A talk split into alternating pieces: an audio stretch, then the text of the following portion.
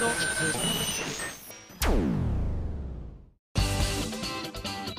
あさみのシンガーソングゲーマー。皆さんこんにちは。今やさみの SSG これみおちゃん慌てて作られたんですかね。いや嘘です。合ってます。すいません。私が間違えました。シャープ301回って書いてあって誤色だと思った。今そうだ。忘れてた。前回300回記念放送やったわ。で生ニコニコ生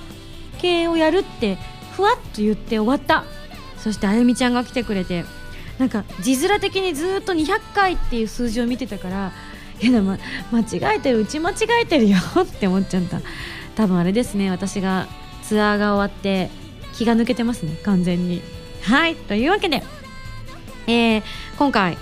久々のあゆみちゃん復活で1時間オーバー厳密には1時間20分くらい放送をお届けしたというですね聞いてくださってる皆さんが聞いても聞いても聞いても聞いても聞いても終わらないなという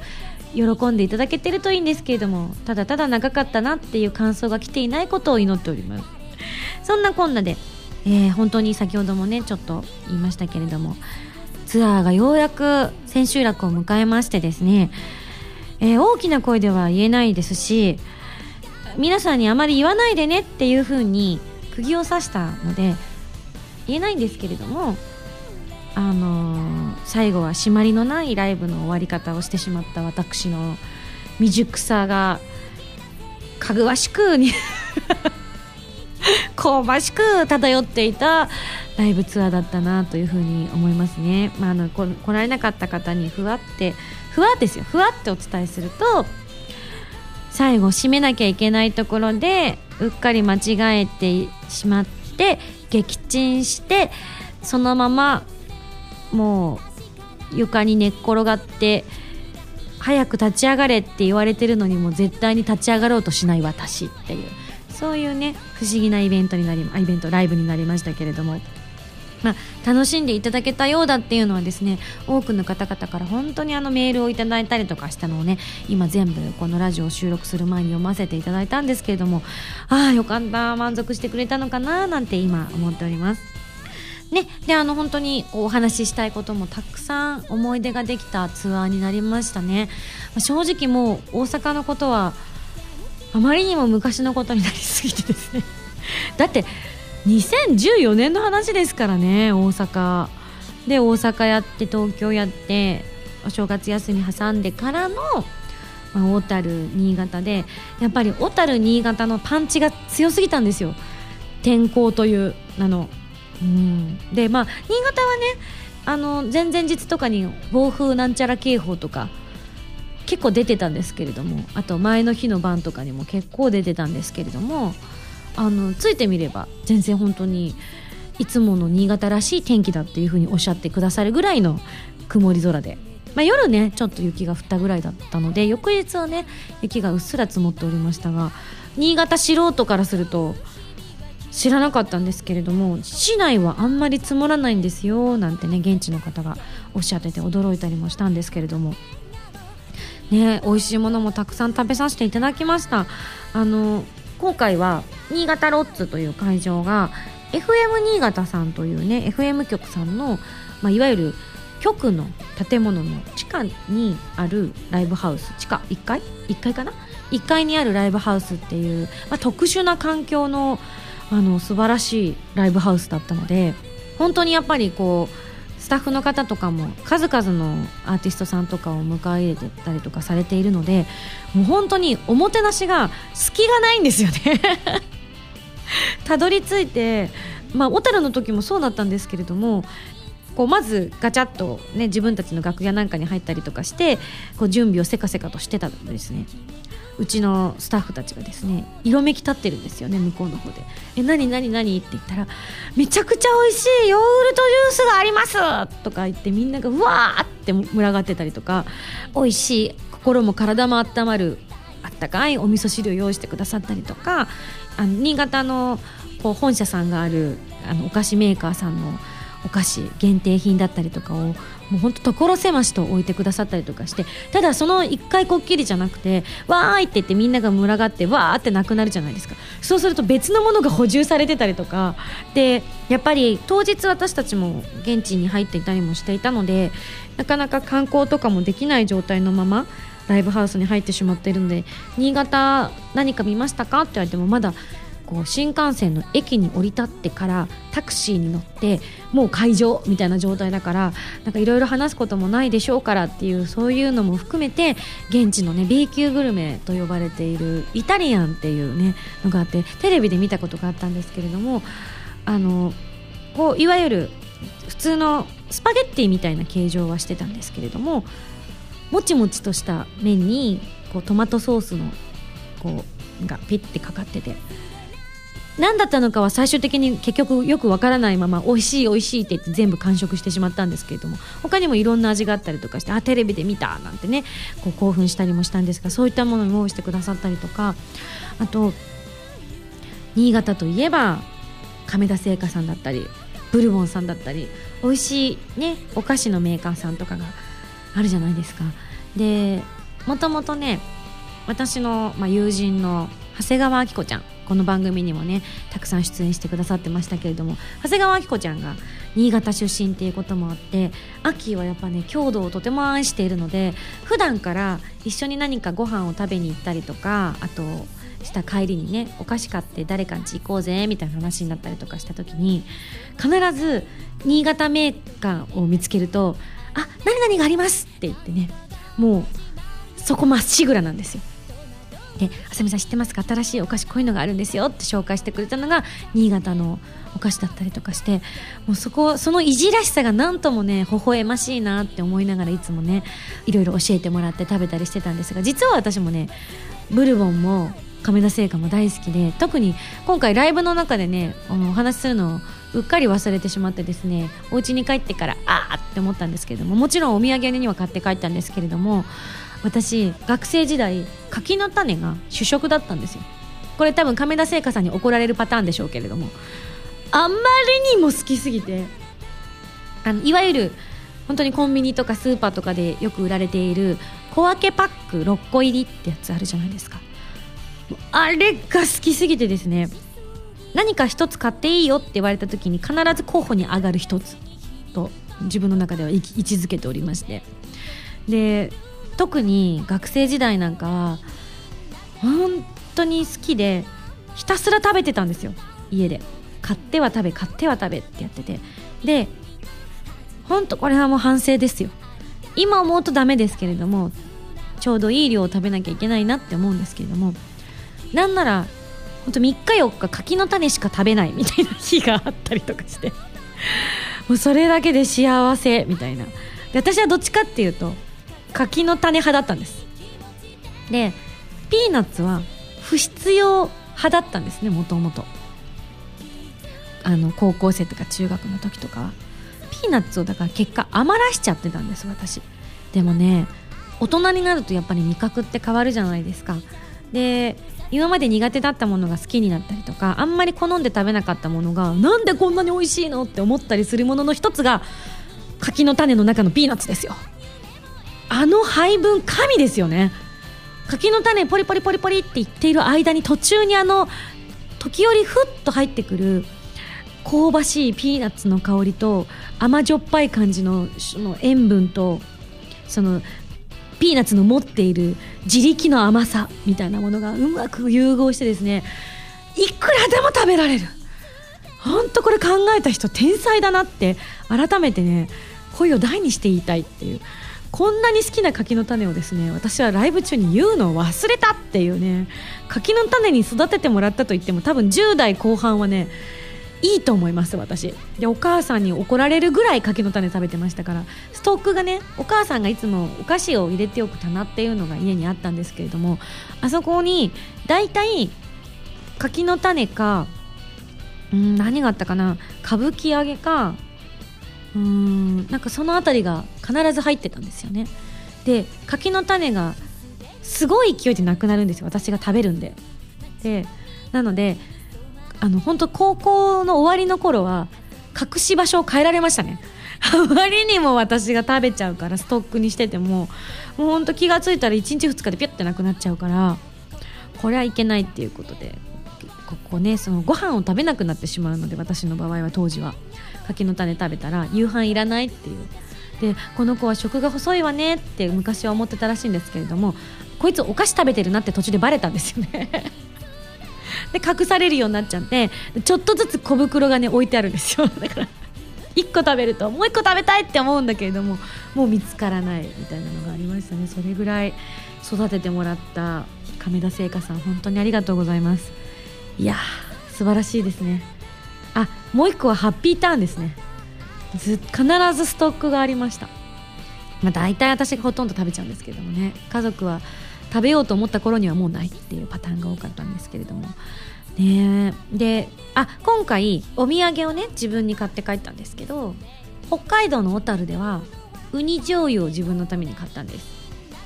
でじゃあ新潟何にしようかな。1個自分の何か買いたいなと思ってうーんって考えた結果買って帰ったのはお醤油でした。ウニ醤油がやっぱりちょっと変化球のあるお醤油だったのでたまたま家のお醤油がちょうど切れてたのであのいっぱいある駅の中のこう売り場に味見とかもできるぐらいいっぱい置いてあって本当に30種類とかブワーって棚に並んでる中から1個選ばなきゃいけなくてどれにしようって迷った結果一番最初にたまたま目について味見をした8番のお醤油買って帰りました。タイトルは分かタイトルは分かりません。8番です。8番くださいっつって買って帰りましたね。なので今後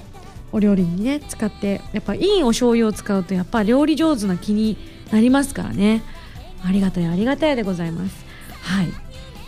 というわけでそんなこんなのね新潟ライブを満喫しました皆さんの感想はこの後のねコーナーでご紹介していけたらと思っておりますというわけで次のコーナー行ってみましょうどうぞカルト M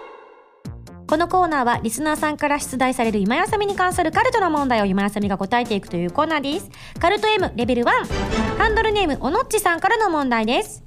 今井さん監修の新作鍋。どんな具材が入っているでしょう、うん、ウニ。カルト M レベル2。ハンドルネームお米大好きさんからの問題です。ここだけの話ですが、アリアミンゴスは言葉を一つだけなら覚えることができて話すことができるとのこと。何を覚えさせて喋らせたいですか？うーん。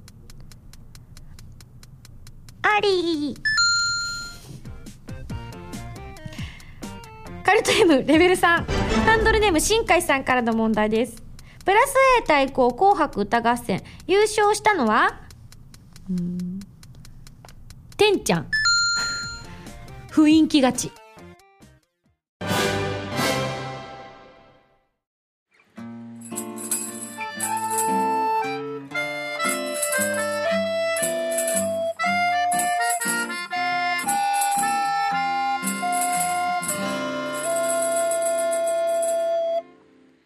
ファミセ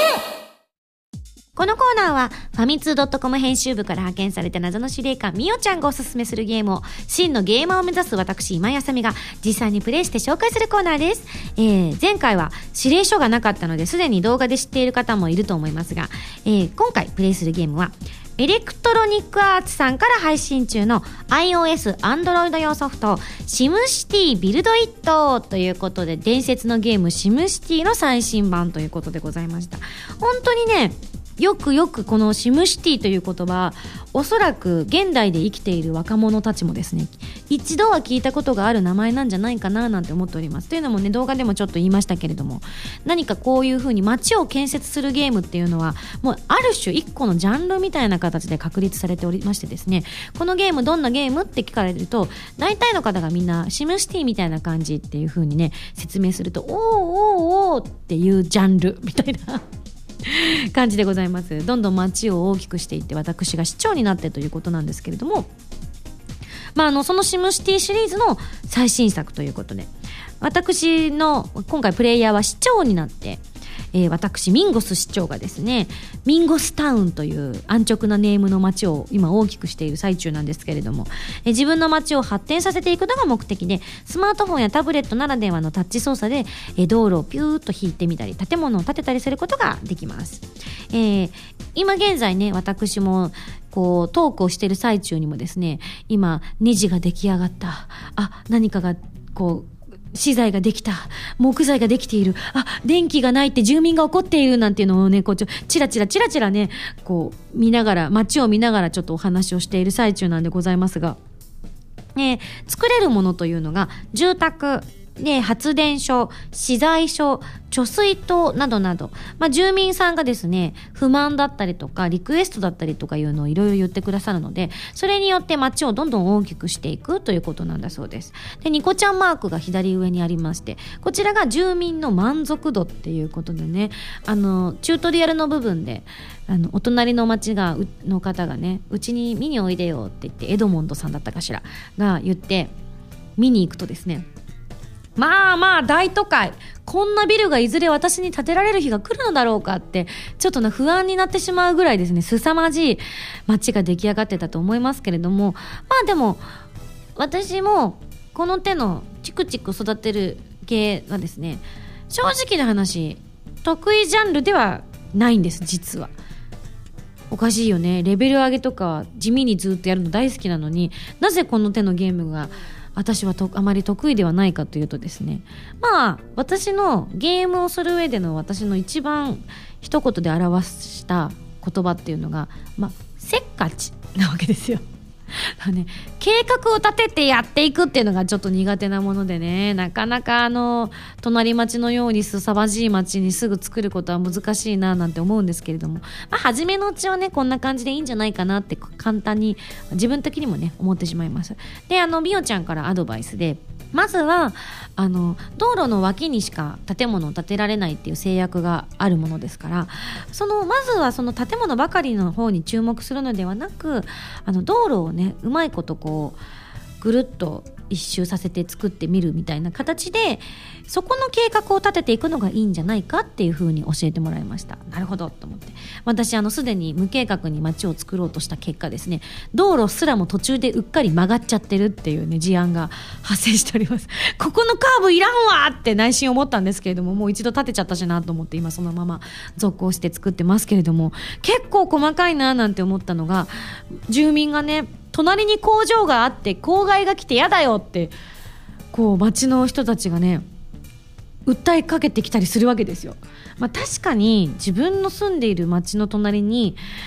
火力発電所があったりとかしたら今でこそね公害の少ないタイプの機械が導入されている町も多くあると思いますけれども、まあ、ミンゴスタウンのようにですねもうあからさまに税税収が望めない小さな町にしてみればそんな高い機械をすぐに導入はできないわけです。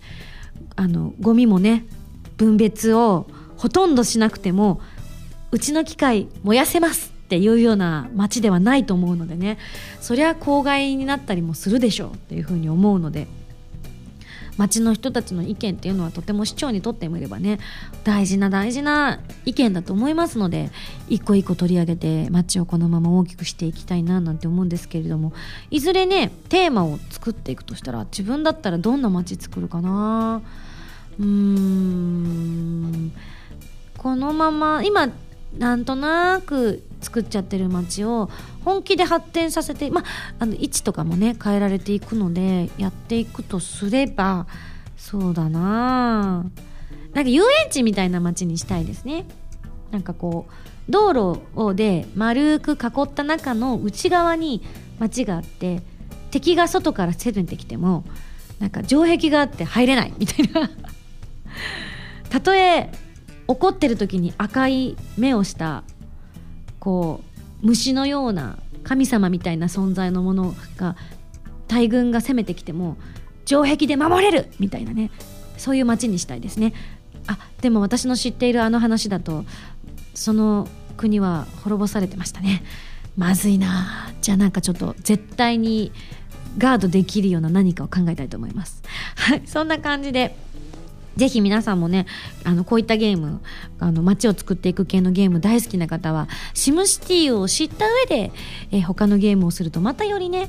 元祖のシムシティ知ってるぜっていうねあの思いに浸れると思うので私も今回本当にこういう街育てゲーですねはいろいろやったんですけれどもシムシティをやってないのはちょっと恥ずかしいなと思ったのでこのまま、えーミンゴスタウンを大きくしていきたいなと思っております。はいというわけで以上今回ご紹介したゲームはエレクトロニックアーツさんから配信中の iOS、Android 用ソフトシムシティビルドイットをご紹介させていただきました。さあそれでは来週の指令書を開封したいと思います。えーと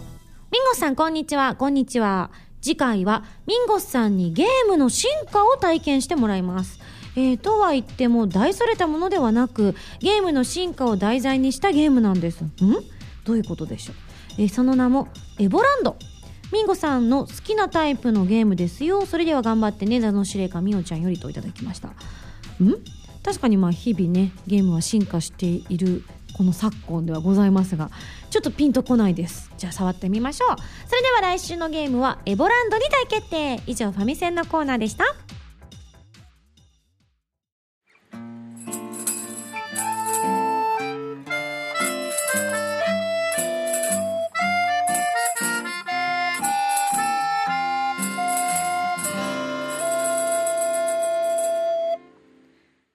だよ。お便りコーナー。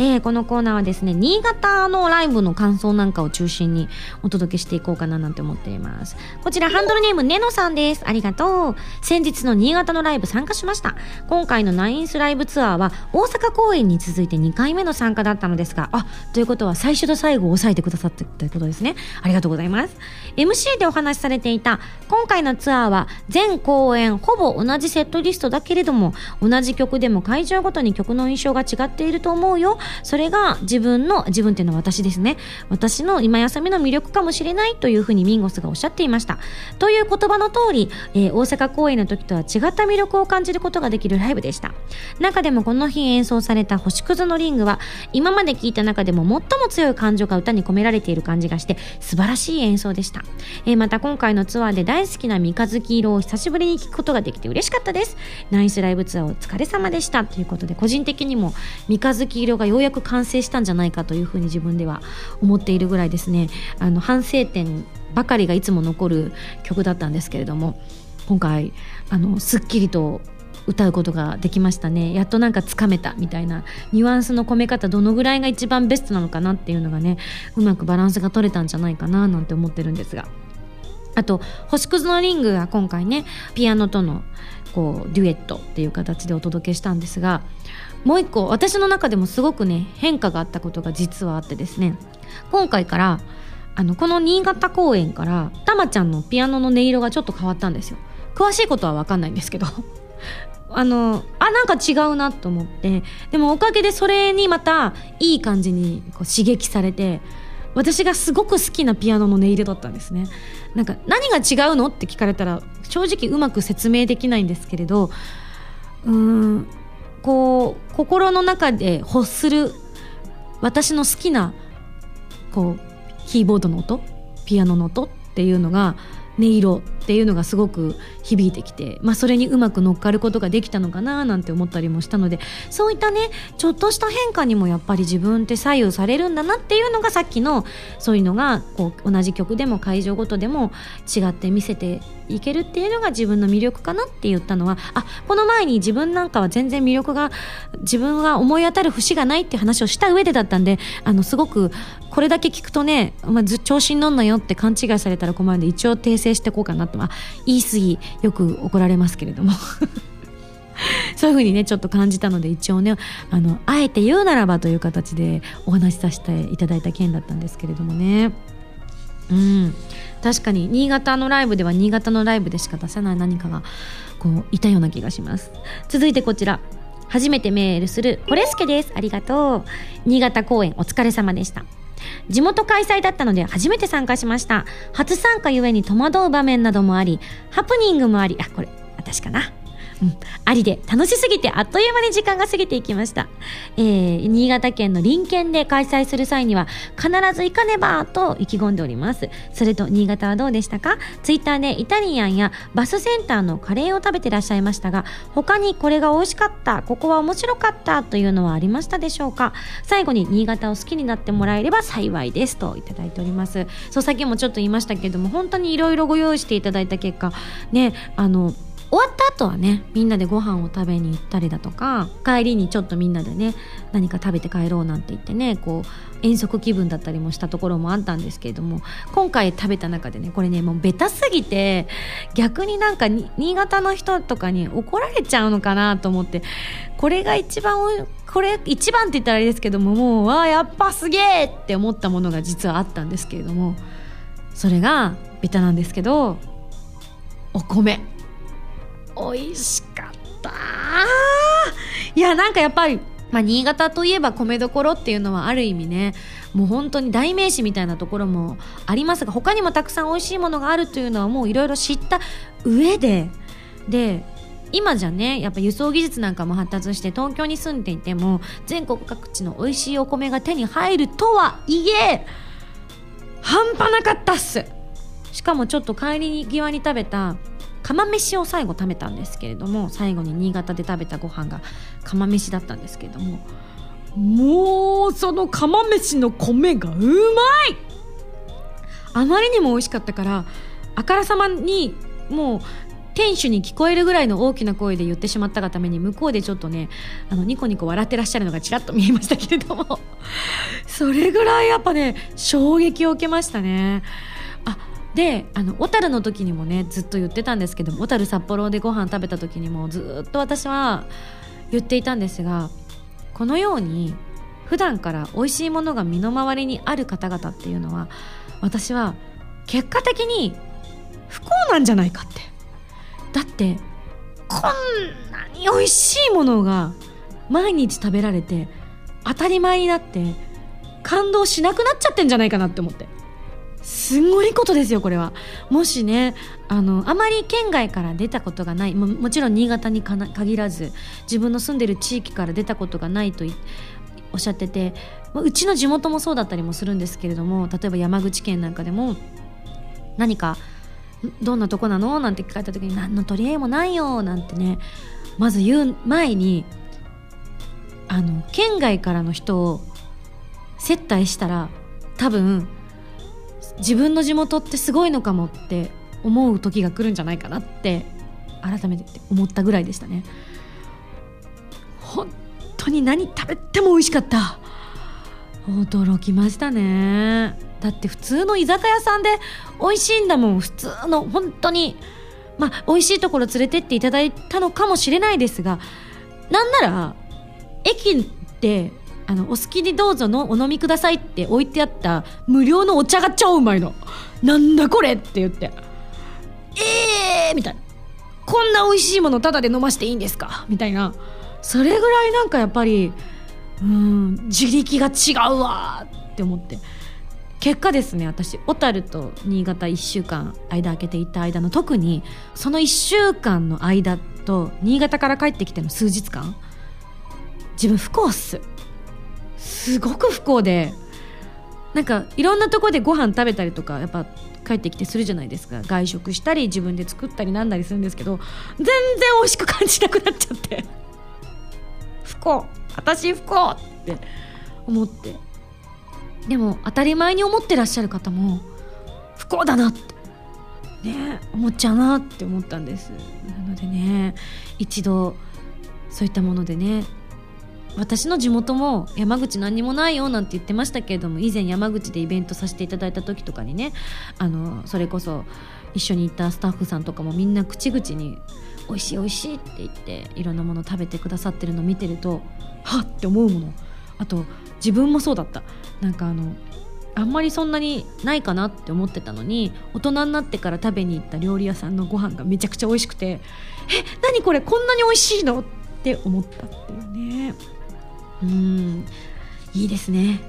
本当まだまだいろいろ行きたいです。まあ美味しいものだけがねあの大切なことではないんですけれども。ただやっぱね食って人間の基本なんだなっていうのをね改めて感じたこのツアーでした。そして、えー続いてこちら。ハンドルネーム中やんさんです。ありがとうございます。今井さんスタッフの皆さんこんばんは。こんばんは。こちら小樽の感想メールになっているんですけれどもえー小樽のライブ参加しました。自分は中学校の修学旅行以来の小樽ということで15年弱ぶりでした。その頃の記憶ではご飯が美味しかったなといったものでしたが今回も相変わらず食べまくった小樽でした。そんな小樽のご飯が影響したのかとてもパワフルなライブでしたねと。えーそしてまたみんなで歌えた一緒なんですが、えー大阪ライブのラストで一生みんなで歌おうとミンゴスが言った瞬間これは歌詞カードを配ってみんなで歌えるようにしたいと思い思い立ち配布に至ったんです。あそうそう小樽のライブの時に私もその時に他のスタッフから聞いて実は有志の方が一緒の歌詞カードを配ってくださった方がいたらしいですよっていうのを聞いていたので、えーやってくださった方がいたんですってねって聞いたところですね。誰がやってくれたの？って聞いたらああの手を挙げてくださった方がいらっしゃったのが中谷さんだったということでただねあのこういうふうに書いてあります。当日はミンゴスライブは初めてという方も多く皆さんがカードを見ながら歌っている姿を見て胸が詰まる思いで見ていました。あの時ミンゴスが誰が作ったの？っていう質問に恐る恐る手を挙げたのですがそう最初なかなか手を挙げてくれなくて超ゆっくりじわじわじわって上がったんですよね。だからどうあれどうしたのかなって思ったんですが、えーその意味が分かりました。恐る恐る上げた理由は今回の歌詞カードは一緒に作って配ってくれた友人可愛いイラストを描いてくれた友人編集してくれた友人カンパしてくれた友人アドバイスしてくれた友人みんながいたから作れたものなんです。なので自分が発起人かもしれないけれど自分が作ったものという気持ちはなかったんです。なので、えーそういうふうに恐る恐る手を挙げたということに至ったわけです。あの歌詞カードでみんなの気持ちがつながったならやってよかったなと思いました。これれを書いている時間軸的にはあと新潟ライブが残っているので最後まで一緒にみんなで楽しめれば嬉しいなと思っていますということでね本当ありがとうなかなかねあの、まあ、いわゆる私たちの立場からなかなかこうできなかったことに手の届かなかったところをですね、まあ、あの皆さんのお力添えで一緒にやっていただけたっていうのは本当にありがたい気持ちもありますしこのね皆さんのご好意にいつまでも甘えてはいけないなという思いもあるので、えー本当にご無理なさらない程度でもちろんあの楽しかったよっていうことであの何かトラブルがない限りはもしねこういうことやりたいなっていうのがあって問題なければもしねあのやっていただいて私たちも嬉しいなと思うんですけれどもご無理のない範囲で本当にありがとう。今回嬉しかったのでねあの私も現物をねちょっと見せてもらったんですけども本当に可愛いイラストが描いてあってありがたいありがたいというふうに感じました。中谷さんを含めね今回のこの企画に携わってくださった皆さん本当にありがとうございます。みんなに支えられてる今井あさみのライブツアーという形になりましたね。はい続いてこちら。文蔵さんからです。ありがとう。えーミンゴスナインスライブ感想おめでとうございます。ありがとう。ツアーが,、終わってしまうと寂しい。と思ってしまうところもありますが次にミンゴスのステージが見られる日を楽しみにしています。ところで今回のナイスツアーは伊達源さんから目が離せませんでした。えー演奏が素晴らしいのはもちろんなのですが演奏中ずーっと笑顔で伊達源さんがステージを心から楽しんでいるのが伝わってきて見ているこちらも楽しくなってきました。新潟公演では自分の前に置かれたアリアミンゴスが落ちないようにあれこれ工夫する姿に伊達源さんの優しさが垣間見えてほっこり。あごめんなさい。そういうことだったんだ。あのいらっしゃらなかった方で説明すると今回その人形がね物販で売られて売れ残ったら嫌だななんてずっと心配してたあのものなんですけれども大体いつも星屑のリングから次のあの G 戦場のアリアっていうインストをねみんなが弾いてくれるんですけれども、まあ、その間私が T シャツに着替えて戻ってくるっていう流れがあったのであの G 戦場のアリアはアリアミンゴスが歌ってるっていう設定でずっと大阪東京小樽新潟と通してやってきたんですけれどもあの思いつきで始めた企画だったものですからいわゆるちゃんとね演出がついてですねこうお立ち台みたいなのがあってここにアリアミンゴスがあってんじゃないんです。もう本当に私が適当に大阪公演で思い立って適当なことをたくさん言ってですねじゃあアリアミンゴスが歌うからきっと心の綺麗な人にしか聞こえないようふふって言って着替えに出ちゃったっていうただそれだけの一件だったわけですよ。なので最後までアリアミンゴスがですね倒れちゃうんです。あの 人形としてはよくできてるなとは思うんですけれどもあの立つにはね構造上頭の重さという大きな大きな問題がありましてですねうまく立ってくれないわけですよね。でそれを階段のとこに置いてみたりとかこうペットボトルの前に置いてみたりとかしたんですが演奏の振動とかでどんどんこう倒れていくわけですね。なのでそれも私も帰ってくると必ず倒れているものですから今回ばかりはどうしたらいいものかと思っていろいろ試行錯誤した結果伊達源さんのあの譜面を見るライトがのところにアリアミンゴスをブスッと突っ立てて「あとはよろしく!」って言って帰ってきたらあの戻ってきた時にですねやたらとアリアミンゴスが拘束されてるんですよその ライトに結構グニグニ曲がるライトだったので私はただ単にスポッてあのこう突き刺して帰っただけだったんですけれどもその2本立ってたライトの隙間にプッて刺して帰った行っただけだったんですけれども戻ってきたらライトがぐるーんと回って完全に体をホールドされている状態になっててなんでこんなことにこのインスタの間になってるんだろうおかしいなとは確かに思ったんですが伊達源さんがね試行錯誤してくださってたんですね。ありがとうございます。本当にでもねライブ中ね特にやっぱりこれがあのーこういろんなところでいろんな演奏してきた方のもうやっぱ一歩抜けて若者たちにはまだ到底たどり着けない領域だなって思うのがすごいなって思うんですけどどんな時でも私と目が合うんです。立木さんって。もう私もあの笑顔で何度癒されたことかなんて楽しそうに演奏されるんだって私も本当に感じてすごいパワーをもらいましたね。もちろん他のメンバーもすごくねあのいい演奏してくださったんですけれども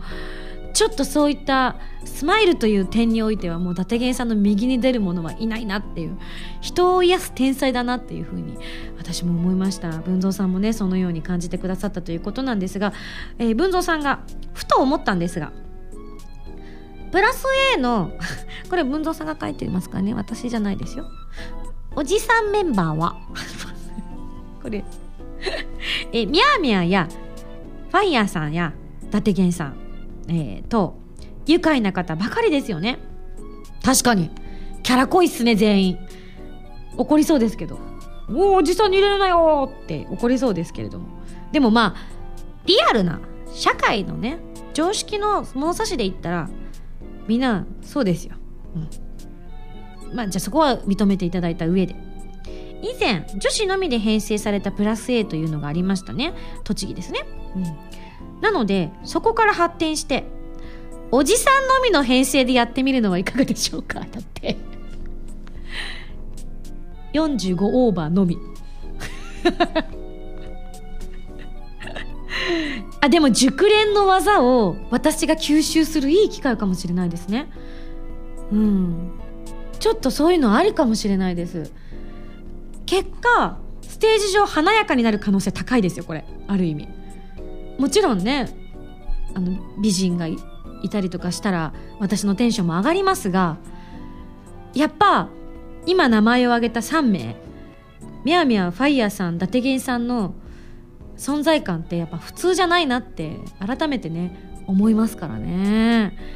うん。なので個人的にはやってみたいですね。本当は50オーバーとかのがいいな。でもそうするとみやみや外れるな。きっと。あでも私お二人の年知らない。伊達源さんとファイヤーさんのお年を詳しく知らないな。どうなんでしょう。年齢不詳にしといた方がいいのかもしれないからあえてここで言及することは避けますが。確かファあのみやみやはね40いくつって言ってた気がしたのでなのでまあでも45オーバーいいかもしれないですね。そしたら順次は参加できないですねこのライブ。客席に回らなきゃいけないっていうね。いやいいな。ほんと熟練の技の中でどっぷり使ってみたい私。どうなどういう私に変化をもたらしてくれるのか知りたいな。えもしそういうのがあったらミンゴスも一番年下で間違いなくいられるので妹モードで気楽ですよねだって。面白いかもしれないです。なんかね演奏家縛り確かに一度女子縛りをやったんだからいろいろあってもいいかもしれないですね今後。他に何縛りがあるかな？外国人ミュージシャン縛りとか。もしくはなんだろう。全部キーボードリスト縛りとか。ほらキーボードっていろんな音出せるじゃん。バイオリンの音だったりとかベースの音も出せるしでギターの音もってもちろん出せるから全員ステージ上のアーティストがキーボードリストっていう。キーボードリストっていうかな。キーボーディストか。1個多い。とかね。あとなんだろう。うーん。縛り。うーん。うーん。まあ男子女子で分けるならばどちらかわからない縛りとかもいいですけどね。あとなんだろうな。うん。休憩しないで演奏縛りとかね。これ縛りじゃないか。休憩が一切ない。トークもなしみたいなね。それでも俺はいけるぜっていう体力自慢縛りとか。うん。面白いかもしれないです。やるならきっとバースデーライブでしょうね。なんかバースデーライブかアコースティックライブか。ちょっとあのアッシュな時にチャレンジしてみたいなっていう気持ちありますね。はいありがとうございます。ちょっと今面白くなっちゃいました。はいというわけで本当に他にもたくさんたくさんたくさんいろいろ感想だったりとか初めてライブ行きましたよとか初めて今回メールしますって方からもいただいたんですが全部ご紹介することができなくて本当にあの申し訳ない気持ちもあります。ただ全部目を通させていただきました。これからもですねこちらの皆さんの意見を参考に頑張っていきたいなと思っておりますので今後ともライブありましたらもしね隣県と言わず 遊びに来ていただけると嬉しいなって思ってます。でももちろん無理をしないで自分の皆さんのね生活の範囲の中で潤いになる程度の、えー、参加で全然構いませんのでこれからもぜひ応援よろしくお願いいたします最後にこんなメール来てるので紹介します。ハンドルネームたけぽんさんです。いつもありがとう。ミンゴスこんにちは。こんにちは。ミンゴスのバースデーライブのブルーレイディスクと、キサラギ祭の DVD 買いました。ありがとう。えー、ミンゴスの小樽でのライブに参加してきたばかりだったので、ライブの映像を見ていると、ミンゴスのライブを生で見た時の興奮や会場の盛り上がりを思い出し、いつも以上にテンションが上がってしまいました。えー、特に、キサラギ祭のライブパートは、歴代の主題歌を歌うだけでなく、本編の名シーンのセリフも再現する演出もされていたので、コープスパーティーをプレイした思い出も蘇ってきて、コープスのファンとしてもとても嬉しいしい内容だったのですが、それと同時に、天神賞シリーズ本当に終わっちゃったんだなと改めて実感して、ちょっと寂しい気持ちにもなりました。本来はホラーとかグロとかは苦手な私で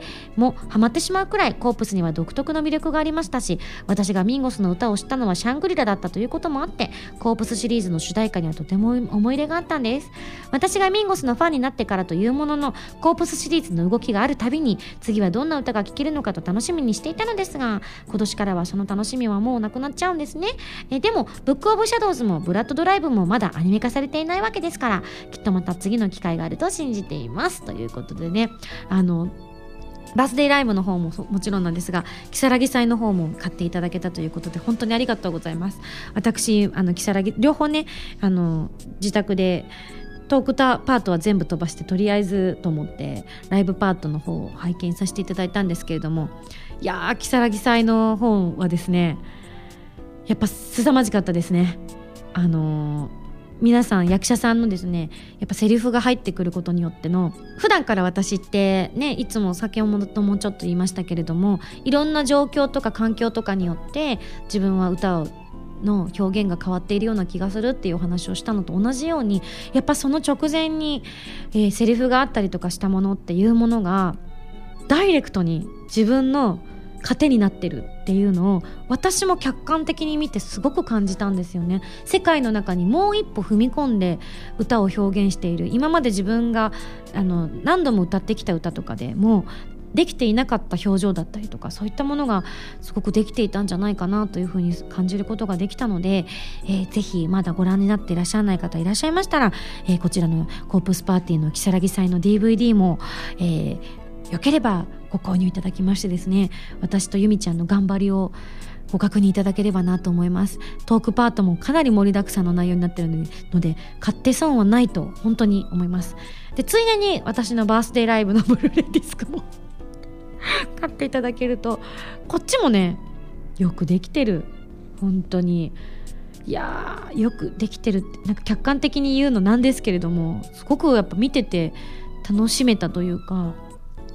ステージのそのカメラワークだったりとかライティングだったりとかっていうのは私はやっぱり当日知ることはできなかったものが見れたりするのでそういった意味ですごく新鮮な気持ちだったりとかもちろん反省もあったりとかもっとこんな風にしたいななんていう思いがこうすごく自分の中でこう湧き上がってくるものだったりするのでぜひ皆さんもですね予習に使っていただいたりとか布教に使っていただいたりとか、えー、思い出の保管に使っていただくという形で手に取っていただけると嬉しいなと思っております。はいというわけでありがとうございます。これからもまだまだライブ活動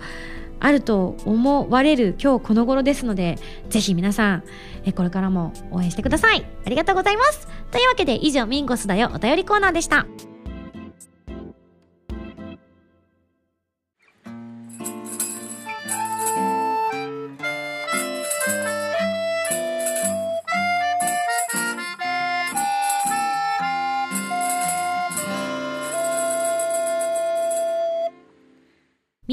ュージックパズルこのコーナーは今やさみの新曲をリスナーの皆さんとゲーム感覚で作り上げていくというコーナーでございます。300回で久しぶりに復活したミュージックパズルのコーナーなんですが今回のキーワードはハイレゾで映える曲ということでね。皆さんも、えー、ハイレゾのプロの方たちのトークを聞いていただいてハイレゾとは何ぞやということがだいぶ分かっていただけた、えー、自分だと思いますので今回そのハイレゾに皆さんでですねより理解を深めていくコーナーを作っていこうということでございます、えー、皆さんに何を投票してもらおうか300回のスタッフ会議で話をしたのをねだらだらと本当にこれ収録してんのかって疑いたくなるぐらいのですねダラダラとしたトークを皆さんに聞いていただいたんですがえ今回はアコースティックなどの生音などが入るということで一つフィーチャーする楽器を選ぶということに決定いたしました。え、なので今回は投票の前にリスナーの皆さんにフィーチャーしてほしい楽器のリクエストを募集したいと思っておりますそうまあ別にオーソドックスにエレキギターとかでもいいわけですよね。ベース1本で歌ってくださいとか。そういういわゆる思いつきやすい楽器でももちろんいいですしあの名前は聞いたことあるけど実際現物見たことないよなみたいな楽器だったりとか今一生懸命 Google 先生で調べていただいてこんな楽器あるらしいですよっていうものでも構いません、えー、皆さんからのメールでですね募集したものの中からいくつかピックアップさせていただいてそれを皆さんに投票してもらって今回の楽曲制作に携わっていくということになろうかと思いますので現時点で一体どんな楽曲が仕上がるか本当に今回もわからないですね。方向性がまだ全然見えてこないということなので皆さんと一緒に新曲作っていきたいと思っております。ちなみに今井さんはどんなのがいいですかってね聞かれたんだけどどんなのがいいだろう。うーん。尺八とか。かっこよくないですか？うん。私なんかすごい子供の頃にめちゃくちゃ聴いてたアルバムがあって誰の曲か知らないんですよ。多分だか友達かなんかにあるあの CD を借りてでそれをカセットテープにねダビングしてでそれをずっと聞いてたんですがメモるの忘れちゃったんですよ。誰が歌ってるのかっていうの。だからすごい好きすぎてずっと聴いてた多分洋楽だったんですけどもその1曲の中で尺八を使ってる曲があって超かっこよくってめっちゃ好きだったんですよねでも誰の曲か分かんないですいつかねその曲を聴いた時にピンとくるかもしれないですし同じ曲を聴いてももう曲自体はちょっとあんまり覚えてないからそれこそ本当いつだったかな中学校とか小学校高学年とかそのぐらいだったから覚えてないんですけれどもすごくすごく印象深いなんか外国の方が尺八で歌ってるって思ってめちゃめちゃ衝撃だったんですよね。とかどうでしょうね。まあ、結果的に演奏者を最終的に探さなきゃいけないっていうこのなかなか難しい壁もあるのでまあ言うはただですから現在。何でも言ってください。こんなのどうですか？こんなのありますよっていうのを知っていたりとか昔自分こんな楽器やってましたとかそういったエピソード込みでも全然構いませんので皆さんまずは、えー楽器のリクエストをお待ちしております。選んだ楽器と選んだ理由も書いてきてくださいね。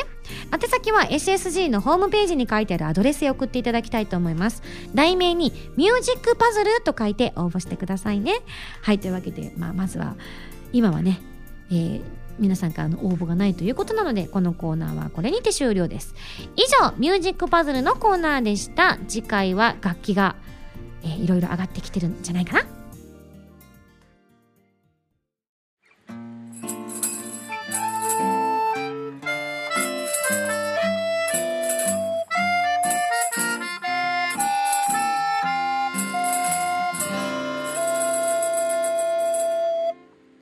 ミンゴスミュージックプレイヤーさてこのコーナーは私の新曲などを皆さんにお届けしていく視聴コーナーです、えー今回は昨年11月26日に発売されたアコースティックアルバム「リトルレガシーのパワープッシュ期間として皆さんの感想を紹介しながら楽曲を紹介していきたいと思います。来ましたねメールが。嬉しいです、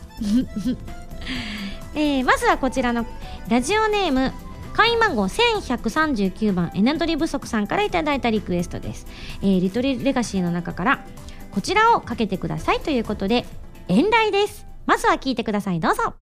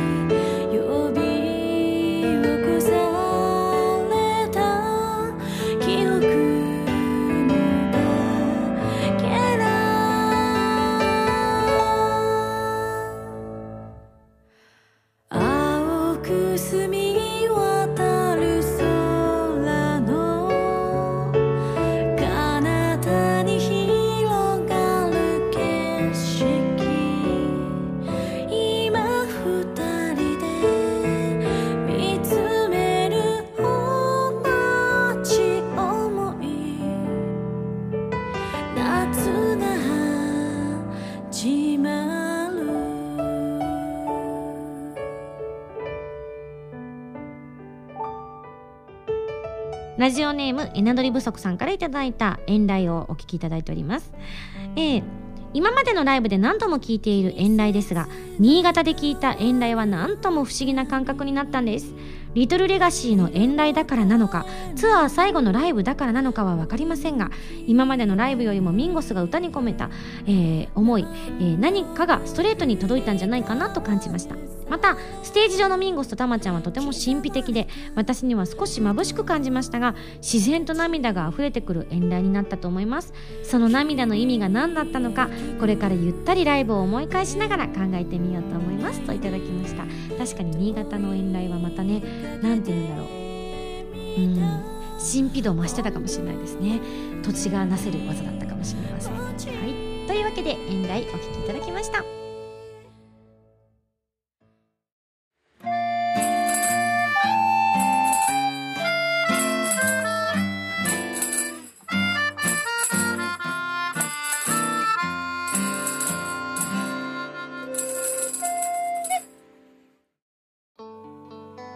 なんかツアー終わっちゃうと寂しいんだよな。なんか新潟の公演の時もなんかちょっと寂しくて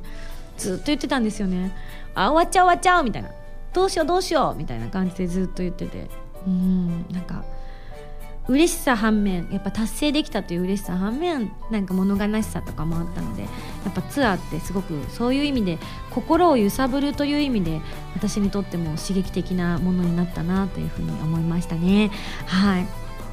今回ねいらっしゃれなかった方とか行く予定だったのにちょっと事情で来れなかった方とかいらっしゃったかもしれないのでもしよければねあのお時間合いましたら次のライブの機会に足を運んでくださると嬉しいなと思っております、